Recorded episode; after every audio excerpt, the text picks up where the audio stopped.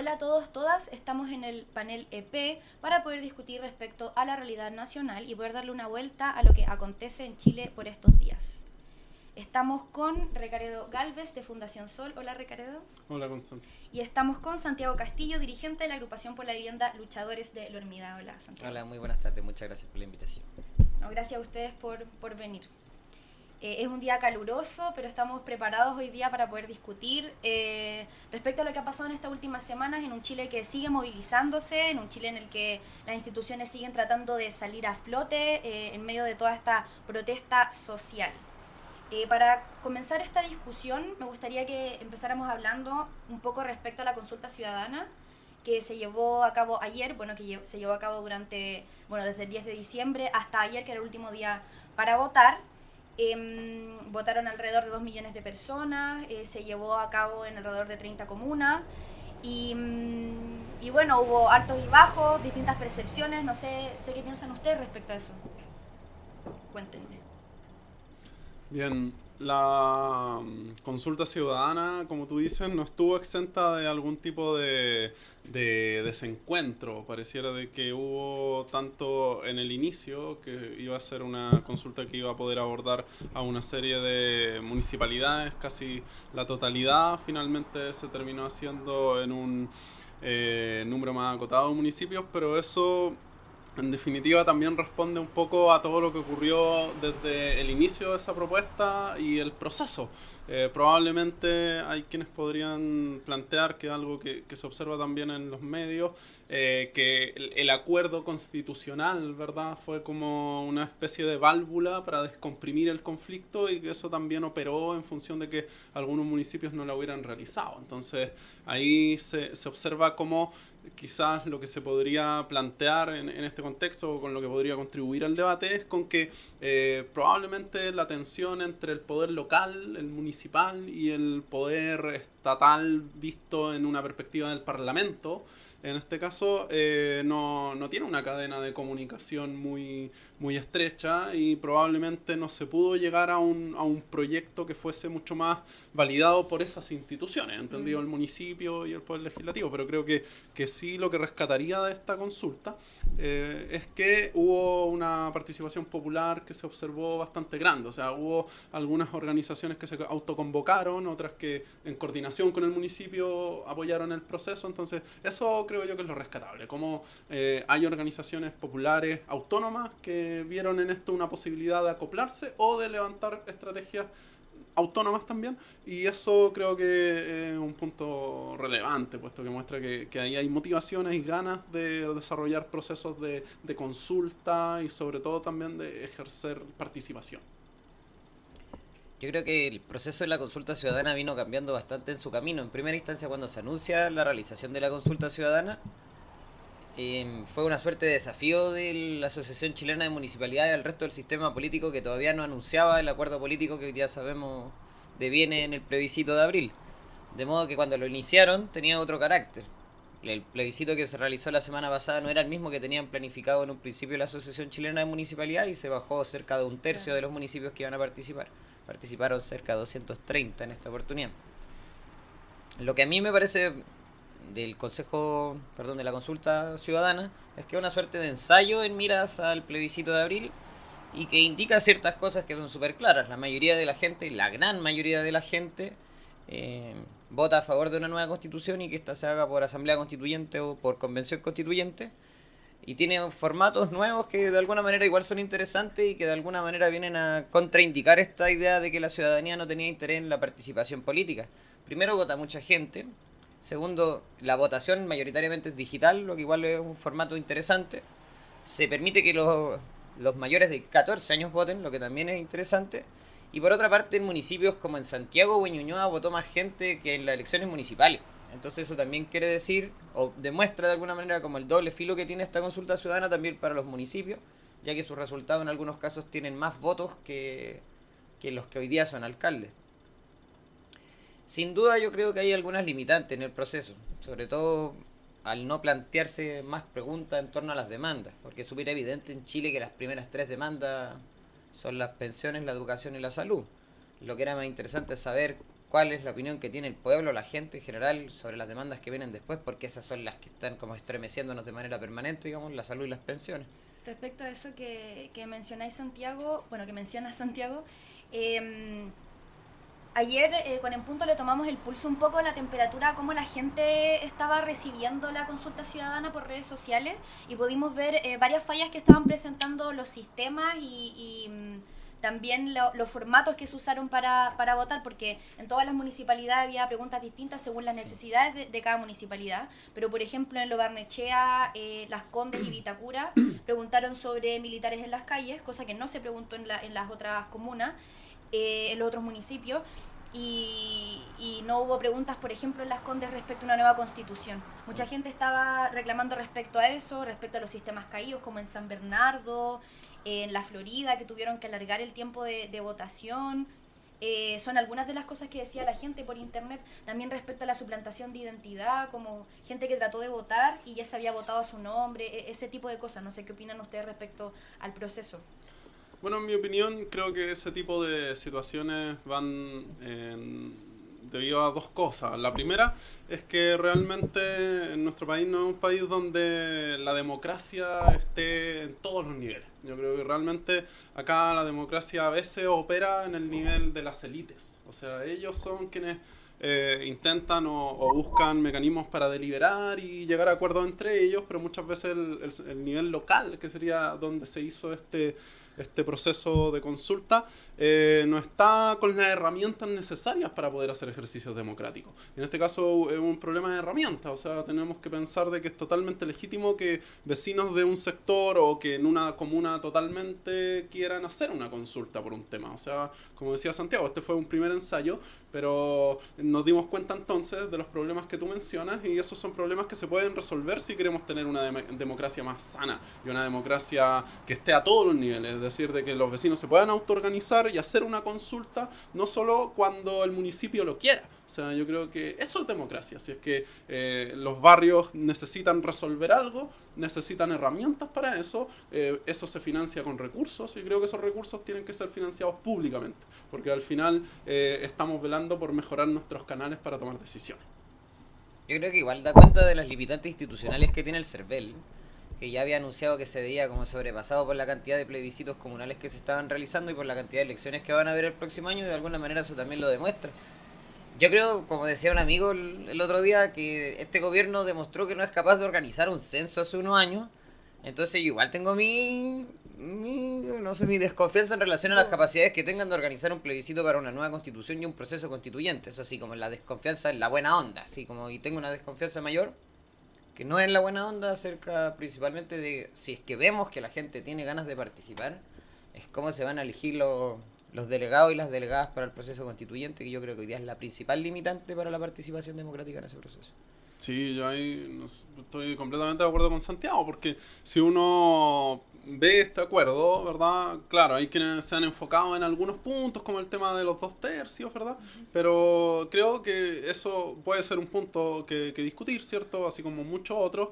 Pero el tema de la representatividad es clave, porque si vamos a utilizar el mismo sistema para elegir diputados, tenemos ahí dos limitantes. La primera es cantidad de personas, o sea, vamos a tener 155 personas que esperamos que representen toda la diversidad y todas las voluntades que acá quieren eh, participar de este proceso. En mi opinión, eso es un número que no es, no es, no es real en términos del objetivo. Si ese es el objetivo, creo que ese no es, no es el, mejor mecanismo y además, aunque se garantice que se elijan velando por cuotas o velando por eh, participantes independientes, creo que el tema del número, la cantidad de personas, al final te va a hacer competir a personas que probablemente podrían tener eh, una muy buena contribución y que no debiesen competir, debiesen ser un complemento. De todas formas, esa discusión está parada en este momento respecto a las cuotas, por ejemplo, de género, eh, de ah, pueblo indígena. Eh, un poco también para no empañar o ensuciar este acuerdo, que es el único acuerdo que ha tenido eh, la clase política en todo este proceso. Eh, volviendo un poco al tema de la mm, consulta ciudadana, algo que mencionaste que es la organización, aparte de la institucionalidad de las personas que, habitan en, en, cada territorio, por ejemplo en Las Condes, se realizó una consulta paralela a esta consulta que estaba realizando el municipio, haciendo preguntas respecto justamente a la... A la mm, nueva constitución, que era algo que no se estaba haciendo eh, de parte de las municipalidades. Creo que la organización como de, de, de los distintos espacios, de las personas que habitan los espacios, eh, ha sido también interesante y se ha levantado mucho en espacios en los que antes no existía. Eso, no sé si le gustaría agregar algo respecto a eso. Claro, o sea, eh, pues eso siempre va a tener dos aristas. La primera es, como tú dices, permite colocar temas que quizás las instituciones no están colocando, ¿verdad? Ese es un punto relevante, eh, porque al final es lo que las personas que viven ahí quieren conversar y discutir. Y por otro lado también permite de que las personas vean que participar no es no es algo que le estén limitados, sino de que depende en gran medida de los recursos. Si al final acá eh, probablemente se pudo en Las Condes, pero quizá en otras comunas pobres eso no se podría, eh, porque no existen los recursos. Yo creo que lo que decía Santiago recién del CERVEL es una muestra también de dónde se ponen cierto énfasis. O sea, si, si quisiéramos que este tipo de iniciativas fueran replicables de manera autónoma, si quisiéramos que, que las personas pudieran deliberar cuando se va a construir una industria tóxica cerca donde ellos viven o cuando se va a erradicar una población o por ejemplo cuando hay una toma de algún sector y que eso pudieran deliberar entre los vecinos y, ejercer herramientas más democráticas, yo creo que deberían poder hacerlo. Y para eso deberían estar las posibilidades de organizarlo y de que eh, estén los recursos en el fondo. ¿ya? Y que el, el server no pueda decir, oye, tengo poca plata o esto no se puede o eso es ilegal. O sea, creo que, que hacia allá hay que mirar en, en, cierta perspectiva y mientras eso no esté institucionalmente reglado, tiene que ser autónomo y ojalá ahí se produzcan también esquemas de solidaridad, pues, es decir, en las comunas pobres donde no se puede, hay que buscar herramientas, canales quizás desde otros movimientos u organizaciones que puedan apoyar esa, esas consultas, esas estrategias. A mí me parece súper interesante lo que dice Recarrido en términos de las ilusiones que tenemos los trabajadores y las trabajadoras acerca de cómo se viene Chile. Si creo que es súper importante en ese sentido soñar y crear las ilusiones acerca de cuál es el país que queremos construir y en qué, cómo vamos a construir una democracia de nuevo tipo y cuáles son los mecanismos desde cuáles las comunidades vamos a poder empezar a decidir tanto en nuestros problemas particulares, territoriales, como a nivel nacional. Es decir, digamos, cuánto se pueden complejizar estos mecanismos plebiscitarios y hasta dónde podemos hacer que estas discusiones provengan desde las bases y desde las organizaciones sociales ¿Y cuánto podemos hacer que esto sea vinculante si es que no tenemos la fuerza para después defenderlas, digamos? Que yo también creo que otro tema... ¿Qué se estaba discutiendo en, tu comuna respecto a la consulta ciudadana, Santiago? ¿Podrías contarnos un poco respecto a Están básicamente las preguntas generales, las demandas, las tres demandas prioritarias, nueva constitución y mecanismo de cambio. Fundamentalmente eso.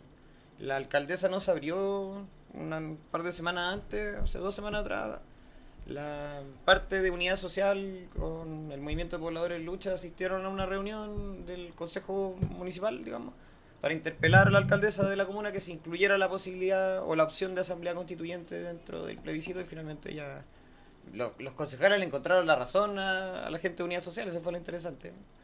Y la alcaldesa nos abrió a generar el cambio. Pero se ocuparon las mismas preguntas que en todas partes. Ya, ok. Podríamos pasar entonces al, siguiente tema, que en realidad viene todo un poco de la mano, como con las decisiones que ha tomado la institucionalidad respecto a este, mm, este estallido social. Em, y una de las respuestas eh, legislativas que ha dado el gobierno es la ley antisaqueo, que vino en este paquete de, leyes con la ley anticapucha eh, y el mismo tema de que militares protejan los puntos críticos. Eh, y, me gustaría que habláramos eh, específicamente de la ley antisaqueo, porque es esta ley que sorprendió mucho como a la población que se apoyara, se aprobara de parte de algunas partes de la, de la oposición y se aprobara en la Cámara de Diputados la idea de legislar respecto a la ley antisaqueo. Bueno, salió eh, al día siguiente Boric y Jackson pidiendo disculpas por, por haber votado a favor. creo que podríamos darle una vuelta respecto a eso, pero también al, al contenido de, de, esta ley antisaqueo que tenía eh, penalizaba seis puntos, tenía que ver respecto a las barricadas, respecto al, corte de, de eh, espacios como prioritarios, así como hospitales o, el transporte, eh, etcétera, entre otras mm. cosas. Pero me gustaría que, que comenzáramos hablando respecto a cómo se votó, cómo se aprobó y cómo avanzó de rápido la ley antisaqueo bueno, podría comentar un par de cosas que tienen que ver con lo que tú has dicho. Lo primero, yo quisiera hacer un poco de memoria, porque creo que eh, la manera de enfrentar las movilizaciones sociales eh, mediante leyes represivas no es nueva. Creo que Piñera en su gobierno anterior hizo algo parecido. Recordemos las movilizaciones del 2011 y la ley Hinspeter, por ejemplo. Eh, la criminalización es algo que también se ha visto en gobiernos que son de, partidos de izquierda, lo, se vio en el caso del gobierno de Bachelet, también hubo criminalización y persecución en el pueblo mapuche de manera bien, bien aguda y bien fuerte. Eh, yo creo que si bien acá a veces plantea la propia autoridad de que los aparatos de inteligencia o las policías están un poco desprovistas de herramientas, yo creo que eso es falso, creo que no es así, creo que tenemos una policía militarizada en realidad. Eh, es cosa de, de observar cómo, cómo eh, reaccionan ante las movilizaciones, o sea, tenemos una policía que ataca manifestaciones políticas que son las marchas, son manifestación de, de una idea eh, de un colectivo de personas. Entonces, creo que eso eh, eh, dice bastante de, cómo están nuestras policías y hacia dónde van estas leyes. Creo que van en la misma línea de criminalizar a quienes defienden ideas y quienes defienden posiciones políticas, ya sea a través de eh, el, llamado a participar. Hay otro ejemplo en este mismo momento que es de un dirigente de, del Partido de los Trabajadores que está eh, siendo perseguido porque hizo una arenga pública en relación a, a la debilidad de este gobierno para enfrentar este problema y ahora la Corte de Apelaciones asumió el trámite de poder revisar una causa que en el Tribunal de Garantía ya había pasado. Entonces, creo que esos son puntos que tenemos que observar, porque si, por ejemplo, ese caso particular, que a veces eh, se ve como algo individual, pero si lo miramos en términos de lo que puede significar, es sentar un antecedente si es que ese caso se termina judicializando. Y el antecedente es que todo lo que tú puedas decir en una asamblea pública, eh, independiente del impacto que eso tenga, eh, va a ser algo que es propenso a ser criminalizado. Entonces, eh, si bien eso ya hoy día está en la ley, porque las leyes eh, señalan ese tipo de cosas, que no puede incitar ¿verdad? la rebelión y todos estos temas, eh, yo creo que lo que se está buscando acá es tener una especie, con esta ley antisaqueo y con todos estos mensajes, es tener una especie de estado de excepción permanente y que lo aceptemos. ¿Verdad? De tener cada vez más niveles de, de, inteligencia más desarrollada todavía de lo que ya está, más represión validada por el resto de las personas. Al final tú ves que hay un problema de canalizar la democracia y te ofrecen leyes criminalizadoras, entonces creo que, que realmente no va en la línea de resolver los asuntos, va en la línea de poder identificar y acusar y juzgar a personas que hoy día pueden estar en, en quizás liderando un movimiento o quizás no, que son las personas que no lideran las que van a estar más expuestas y con más riesgo a esto por ser menos visibles. Creo que es riesgosa esta aprobación y por eso eh, es un profundo error eh, quienes la hayan aprobado si es que dicen estar junto con la demanda del pueblo. Yo creo que eso es totalmente incoherente y lamentablemente estos errores al final del día podrían significar pérdida de la libertad de algunas personas y no, no se pueden permitir.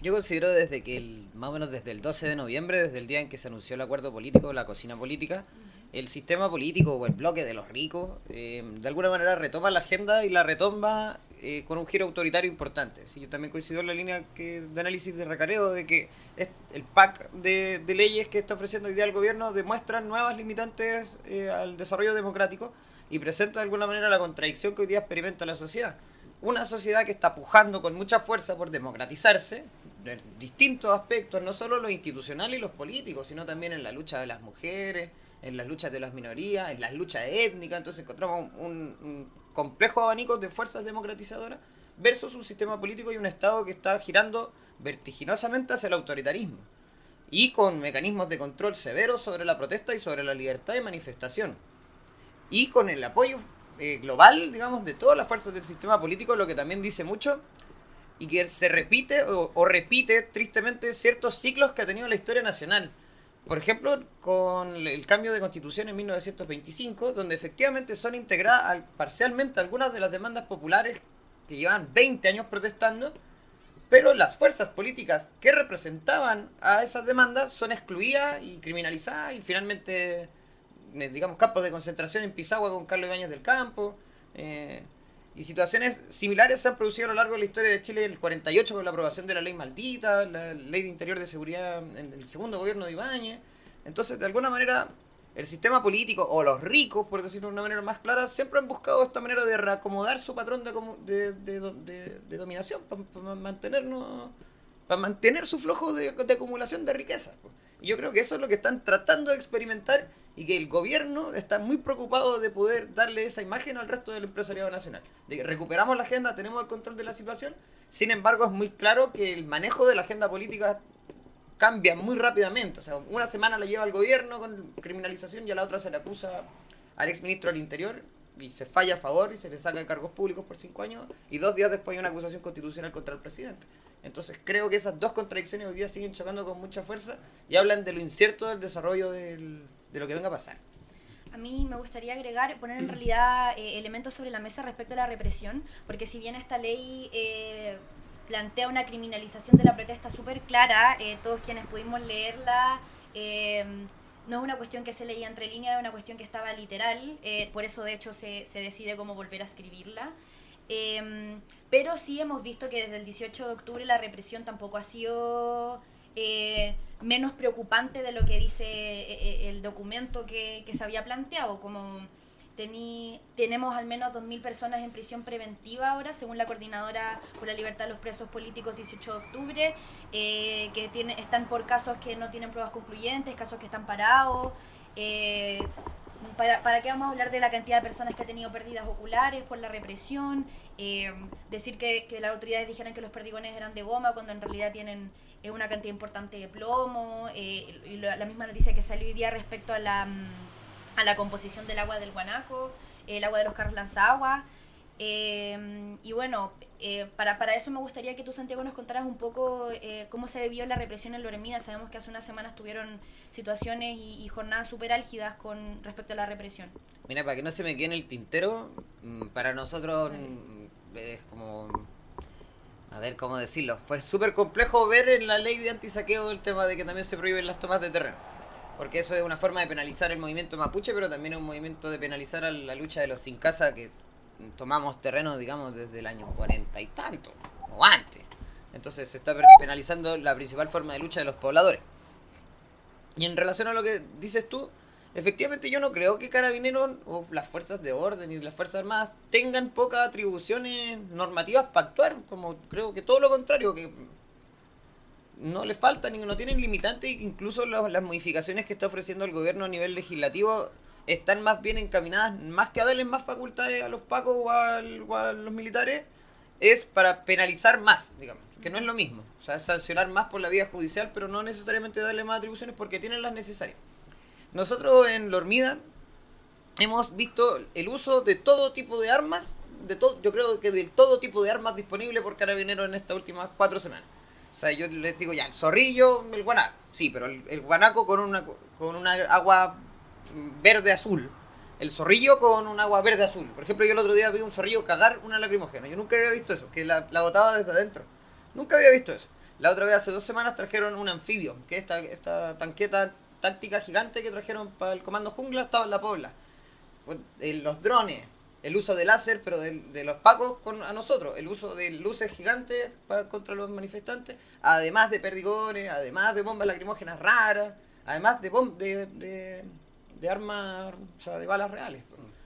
En el primer día, nosotros hicimos una toma de terreno el 11 de noviembre, que devino en manifestaciones que se han desarrollado hasta el día de hoy, pero que tuvieron su máxima masividad hasta el 15. En esos cinco días hubieron 516 heridos, con distintos tipos de armas, pues, quemaduras, eh, perdigones, balines. Entonces nosotros creemos que no tienen ninguna limitante en el actuar carabineros, pues si los vemos, pues qué limitantes tienen. Imagino que también detuvieron mucha gente. Sí, pues no, sí, hay un montón de detenidos y también la forma en que detienen también habla de las no limitantes. Porque la mayoría de los detenidos en los hoy día no aparecen en los registros de detenidos. No son procesados fiscalía. Les sacan la chucha, los tiran dentro de la viña, les pegan en la viña y los tiran para dentro de la pobla. Y así no se sabe, no sabemos bien cuántos detenidos hay, pese a que hay una comisión de derechos humanos de la Asamblea Territorial de la que funciona, que están las chiquillas ahí sacándose la cresta hasta muy tarde. No sabemos en realidad qué es lo que hace Carabineros porque entran a las 4 de la mañana a la población, entran a pata, entran de civil, nosotros tuvimos hasta la presencia de la Comisión Interamericana de Derechos Humanos en nuestra población y le mostramos así. O sea, hace una semana también se hizo un recuento de violación de derechos humanos y todo el tema. Y un día, en un rato, las cabras recogieron toda la mesa, digamos, llena de bombas lacrimógenas, de, bolitas, weón. Nos disparan bolitas, esto, weón. Entonces no sé cuáles son las limitantes que tiene Carabineros, porque por lo menos los medios es lo que quieren. Como un poco para plantear eh, la necesidad de la ley antisaqueo, como cuál es la necesidad, ¿cierto? Bueno, pero eh, por un lado eh, po- podríamos verla de diferentes maneras.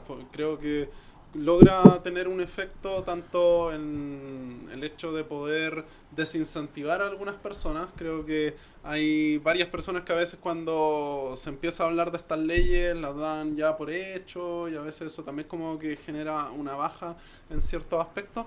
Pero creo que además es mostrar eh, una posibilidad de hacia dónde está dirigida la, la mano del, del gobierno, que es como a establecer ese tipo de mecanismos. Ahora, si bien se va a empezar a escribir de una hoja en blanco, eh, yo creo como todo lo que ha dicho Santiago, por ejemplo, lo que hemos comentado acá, quizás plantea la pregunta de si es necesario volver a escribirla. O sea, creo que, que eso es lo que debiésemos preguntarnos, independiente de que se vuelva a redactar. ¿Realmente confiamos en que sigan emergiendo dispositivos cada vez más autoritarios desde el Parlamento? O sea, ¿hasta cuándo? Real, eh, sin lugar a dudas, la, la pregunta tiene que ir por otra parte. Si acá eh, todo lo que se ha visto es parte de la imposibilidad de establecer canales democráticos entre las bases sociales, los sectores populares y la élite, es porque la élite no quieren que haya canales democráticos. Es decir, nuestra élite o nuestros ricos, ¿verdad? O nuestro sector empresarial, el gran capital en Chile, está bastante cómodo y lleva 30 años o incluso desde la dictadura bastante cómodo en relación a lo que decía Santiago, este patrón, esta forma de acumular riqueza. Y uno de los cuestionamientos esenciales de esta movilización es a esa forma de acumular riqueza. Ya que las personas se pueden hacer ricas, y no las personas, grandes empresas, a partir de las pensiones, de la salud, de la vivienda, del agua, de la luz, ¿verdad? Y es como hacerse ricos casi sin límites, tener utilidades enormes. La AFP a- al 30 de septiembre de este año eh, habían ganado diariamente, desde enero al 30 de septiembre, cerca de 1.500 millones de pesos por día.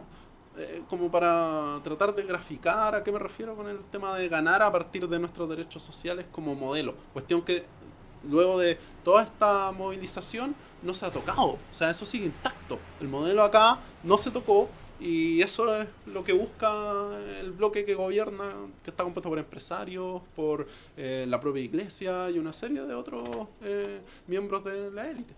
Sí, yo creo que justamente el, el breve acuerdo político que tiene el sistema político hoy día para reformar la constitución cumple más bien la función de posponer las discusiones y tratar de descomprimir el conflicto y nada más, porque desde que se anunció el- la cocina política se dejó de hablar de la, de la agenda legislativa en, medidas sociales, en las demandas sociales.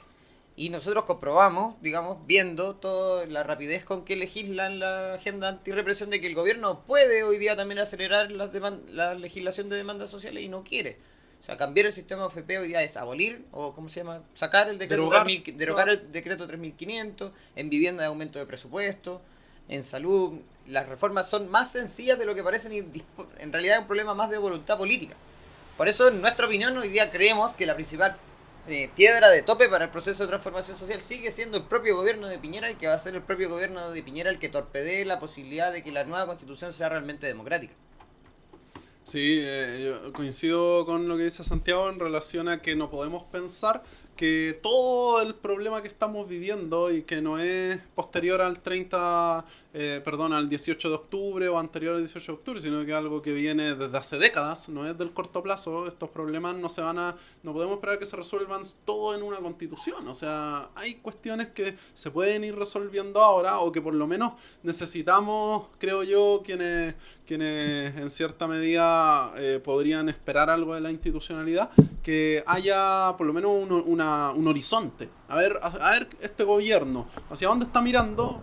Yo coincido ahí en que está mirando solo a cómo reprimir mejor y mantener el modelo intacto. Eso es lo que se lee.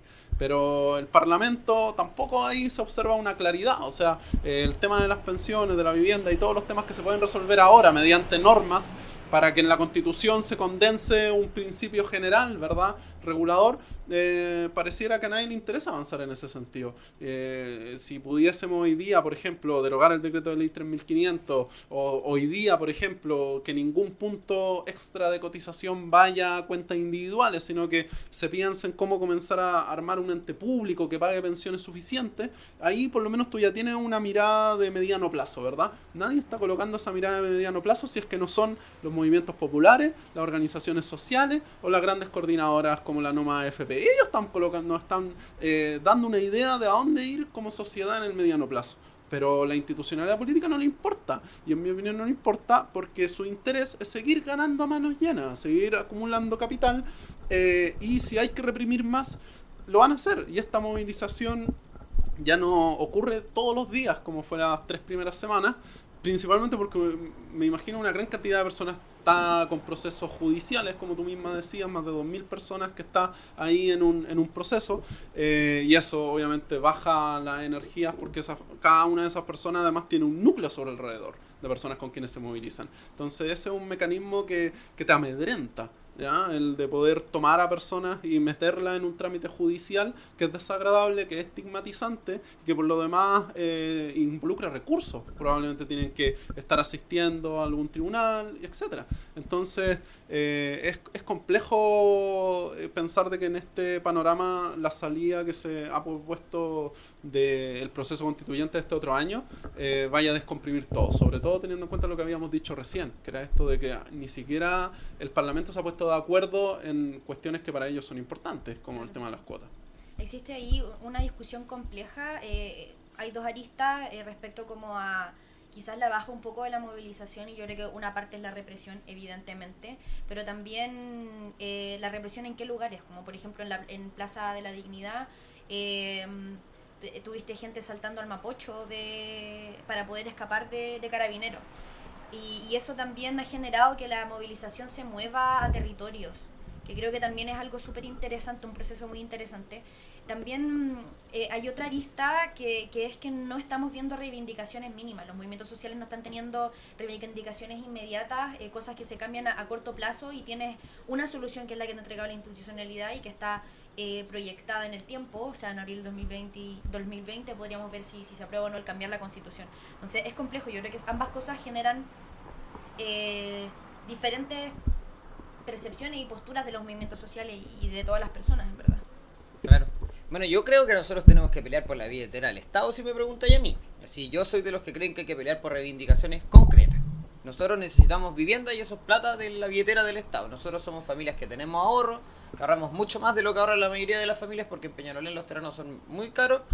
Pero así todo nosotros consideramos de que nosotros haciendo, si nosotros hacemos un esfuerzo adicional, el Estado también lo debe, lo debe hacer. Y no solo para Peñarolén, sino en términos para Valparaíso, para el Biobío, para Santiago digamos, en términos de vivienda. En términos de pensiones, como decía Recarredo, se puede avanzar inmediatamente con la... ¿Cómo, cómo era la palabra? Con, derogar el decreto. Con derogar el decreto 3500. Yo entiendo que el problema en vivienda y en salud es también presupuesto. Es presupuesto. O sea, yo recién vengo de ver a un amigo en El Salvador que está herido por los pacos y no le cambian las gasas porque no hay casa. Entonces, ¿eso qué es? Plata. Yo creo que esas son demandas que nosotros debemos eh, instalar con mucha fuerza para también tener ganas concretas eh, y de esa manera, o sea, tener ganas concretas que nos dignifiquen, digamos, que nos moralicen, por decirlo de alguna forma, eh, y de esa manera se abren, como que dan más ganas de participar en un proceso constituyente, por decirlo de alguna forma.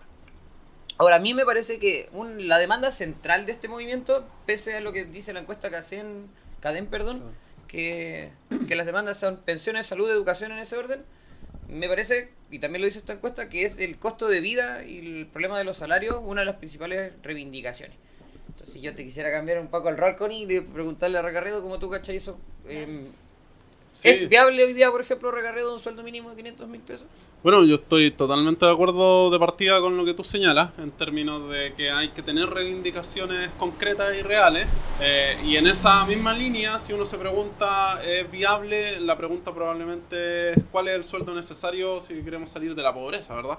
Eh, por lo menos, o sea, que el sueldo mínimo cumpla ese objetivo. Y en ese sentido, que hasta los 500 mil se quedan cortos. Si es que tú lo piensas en la posibilidad de que una familia de cuatro integrantes integrantes, que es como la familia promedio chilena, pueda sacar con un integrante de su familia trabajando, ¿no? Porque esto se ha vuelto pareciera como, como lo clásico que tienen que trabajar dos o tres personas del hogar, pero pensemos de que una trabajando con el fruto de su trabajo ya pueda sacar a su familia de la pobreza. O sea, ese creo que es un estándar mínimo, ¿no?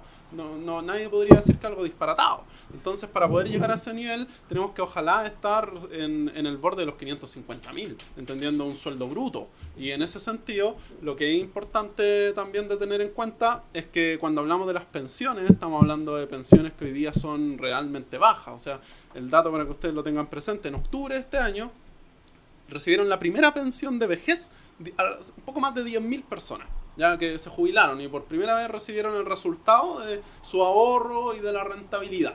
¿ya? Y si miramos ese resultado para estas 10.000 personas y buscamos cuál es el número más representativo, podemos hablar de la mitad de las personas. la mediana se llama. Y esa mediana es de 43.700 pesos.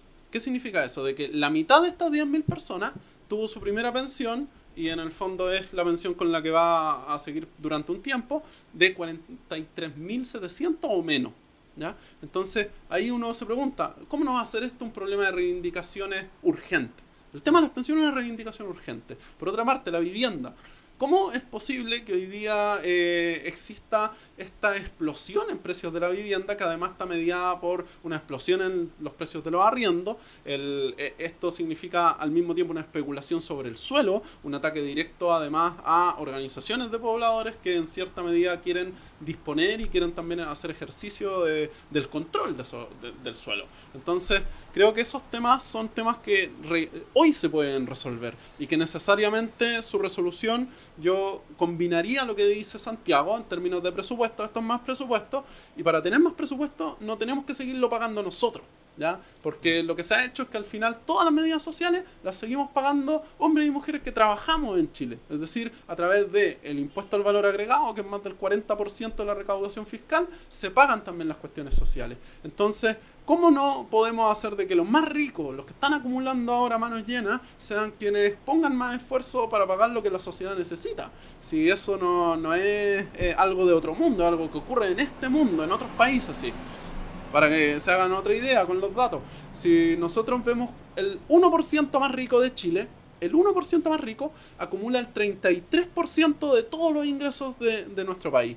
Para verlo en números más concretos todavía el 0,01%, que son 1.800 personas aproximadamente, tienen un ingreso por hogar, por persona del hogar, al mes que está bordeando los 600 millones de pesos. Entonces, ¿cómo es posible que, esa realidad esté al mismo tiempo de la realidad de la mitad de, de, los trabajadores en Chile que gana menos de 400 mil pesos líquidos al mes. O sea, eso según la encuesta suplementaria de ingresos.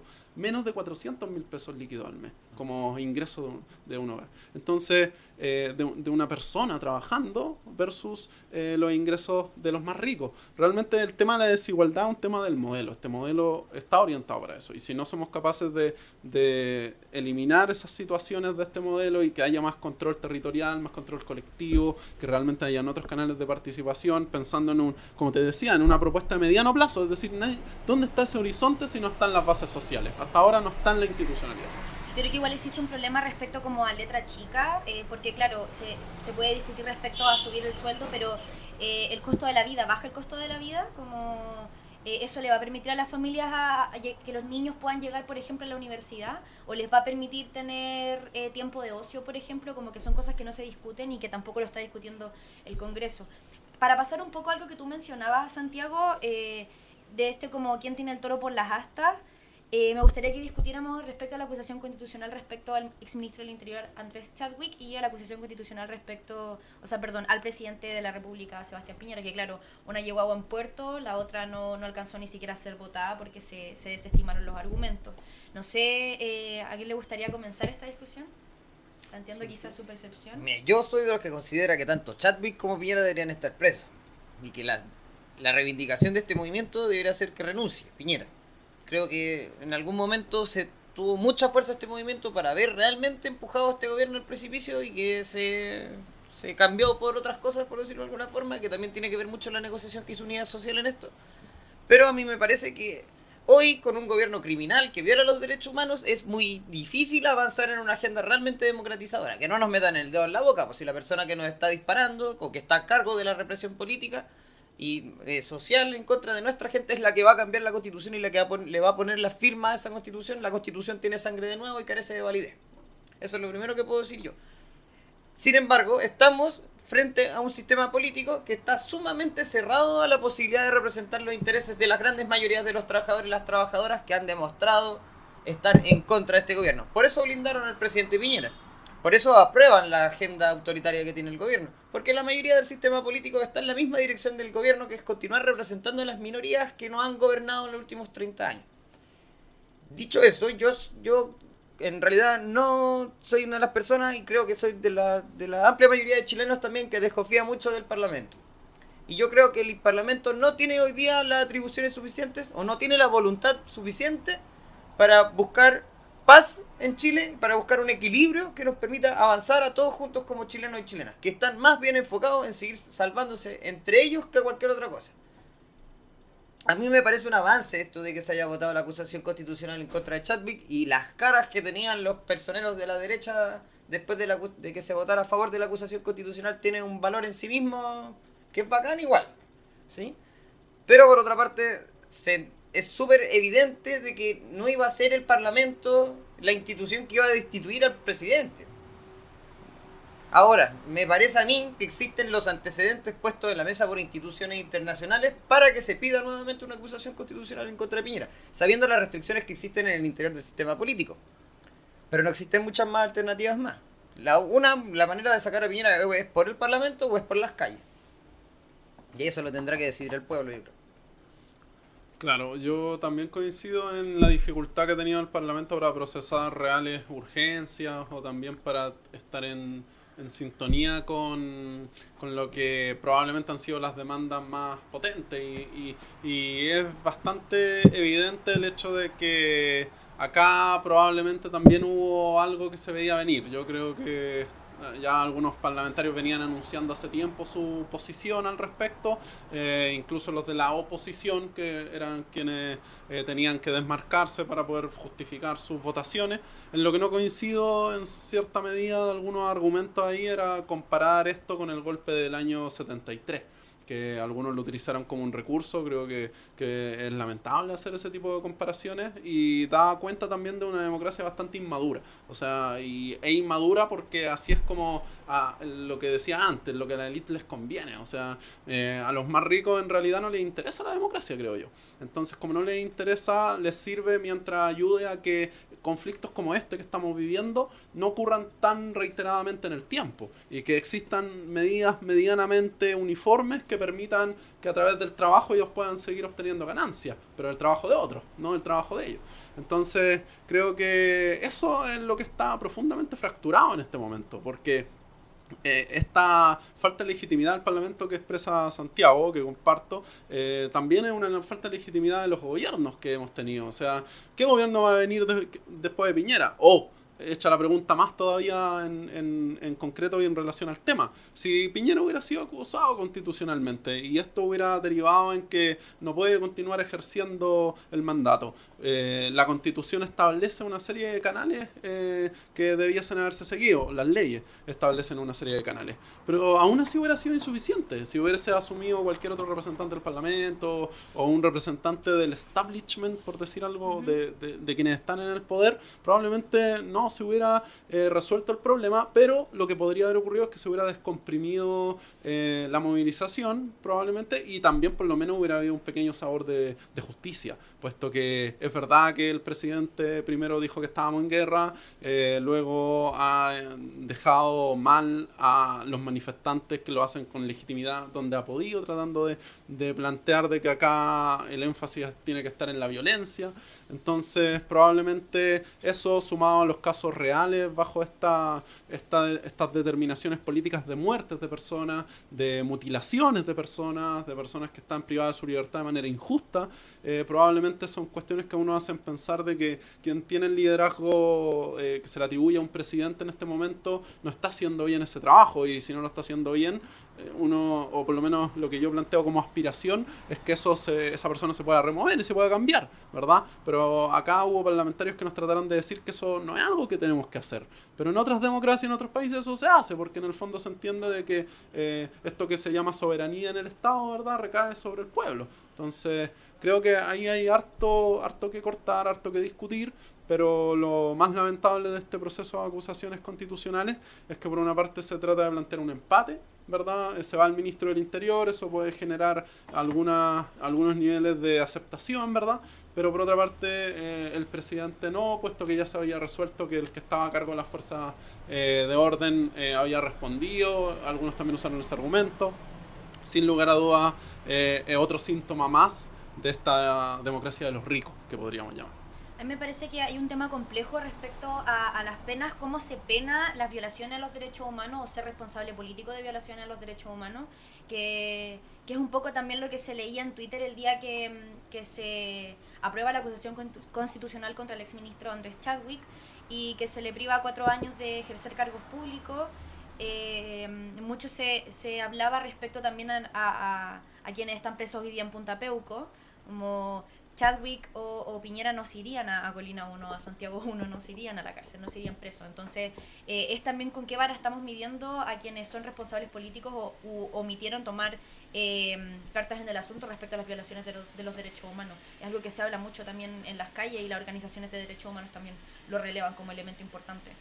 Ahí solo comentar, que quisiera comentar un punto que eh, sería muy importante que ojalá en algún momento el el punto máximo que se ha visto como justicia actualmente en la sociedad, que es privar de libertad a una persona que ha cometido delitos de este tipo, eh, sea un punto que, que por lo menos eh, podamos discutir socialmente o a través de, las vías institucionales que hay, que son los tribunales, y que se enfrenten a ese punto quienes han liderado políticamente las instituciones. Y desde el presidente de la República hasta quien corresponda. O sea, creo que eso no podemos eh, dejar de empujarlo. No podemos dejar de pensar de que eso es necesario, eh, puesto que si bien lo que ha ocurrido en esta coyuntura desde octubre hasta acá no, no es homologable a lo que ocurrió durante la dictadura militar, eh, sí es similar en, en, el aspecto de la violación al derecho eh, humano esencial, que es la vida, por una parte, y en el otro a poder ejercer derechos políticos y democráticos en la manifestación. Claro. Yo también me pregunto, ¿quién o quiénes van a conformar el próximo gobierno de Chile? Creo que es una pregunta clave para entender qué es lo que venga en el futuro. Yo, como les comentaba hace un rato, creo que, los, que el pueblo tiene derecho en estos momentos a tener ilusiones y que tenemos derecho a soñar cómo nos gustaría que sea esta transición a un, a un Chile más justo y más integrado por todo y todas. Y yo creo que en ese proceso de transición tiene que formarse comisión de verdad y justicia. O sea, entre el 18 de octubre y las próximas dos semanas, hasta fines de octubre, sucedieron un montón de cosas raras, por decirlo menos, que no están para nada claras y que no se están investigando. No hablo solamente de, no sé, del, incendio del metro, sino, por ejemplo, de los intentos de saqueo de las ferias populares a la misma hora, de ciertas operaciones de, centros de tortura ilegales. Entonces yo creo que es fundamental el, el esclarecimiento de la verdad en primera instancia y luego el castigo a los culpables y la reparación a las víctimas de la violación de los derechos humanos.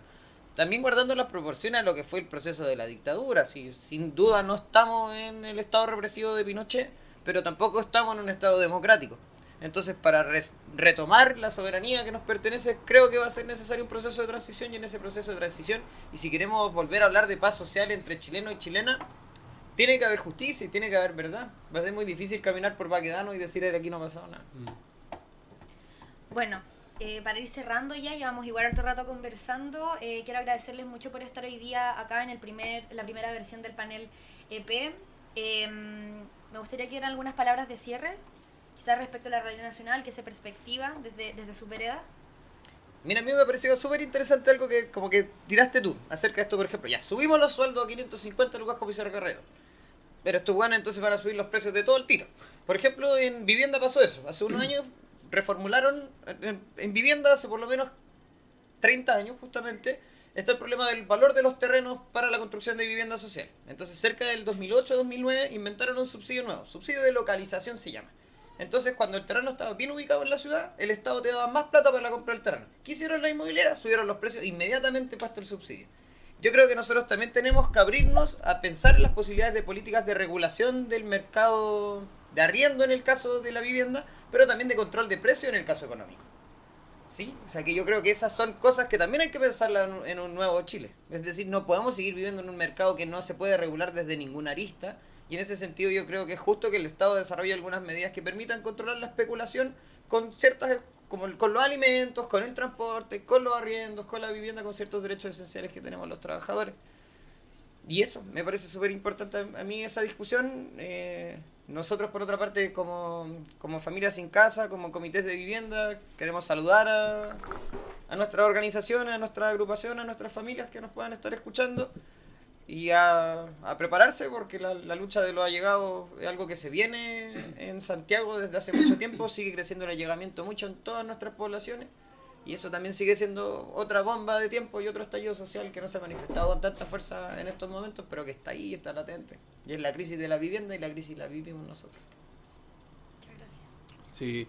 Em, yo quisiera poner tres puntos al cierre. Primero, en relación a, a esto último que mencionaba Santiago, en términos de que la, la, movilización continúa. Entonces, ¿cuál es el problema de que eh, la movilización al continuar pierda cierto grado de masividad? Que probablemente, y de, y de constancia, de no ser todos los días muy masiva, ¿verdad? Ser en algunos momentos masiva o ser en algunos territorios.